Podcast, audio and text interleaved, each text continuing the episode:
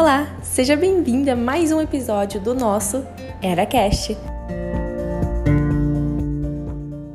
No podcast de hoje, temos como convidadas Roberta e Rafaela, que fazem parte da equipe de segurança no trabalho aqui da Coordenadoria de Saúde e Segurança da SEDUC MT.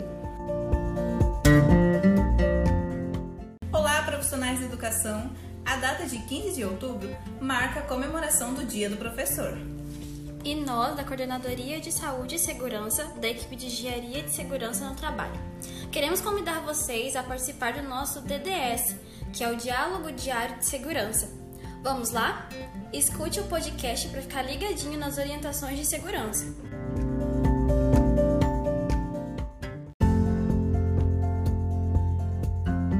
Então vamos iniciar as nossas orientações de segurança. A primeira orientação ela está relacionada com planejamento. Vocês costumam planejar as atividades que irá desenvolver? Bem, com planejamento, você consegue organizar e estruturar as tarefas que serão desenvolvidas. Isso vai favorecer com que aumente a sua produtividade no ambiente de trabalho e reduza o estresse. Experimente fazer o planejamento semanal e diário da próxima semana através de um checklist.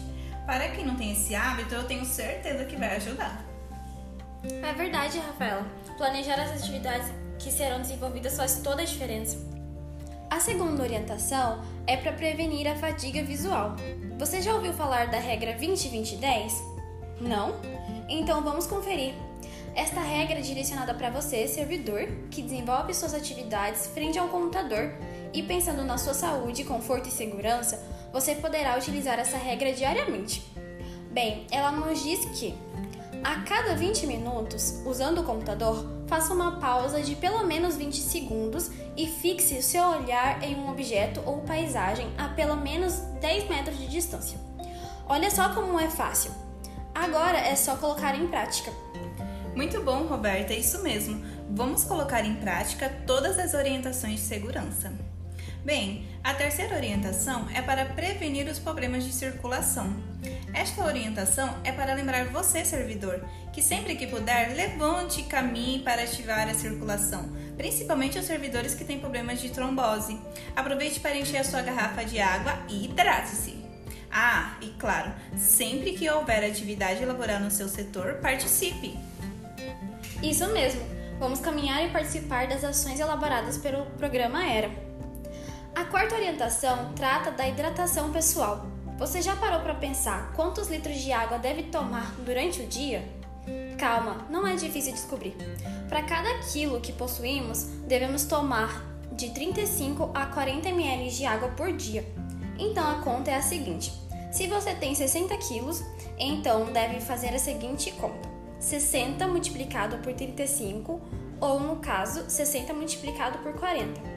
A resposta é: uma pessoa que possui 60 quilos deverá tomar por dia 2 litros e 100 ml a 2 litros e 400 ml de água por dia.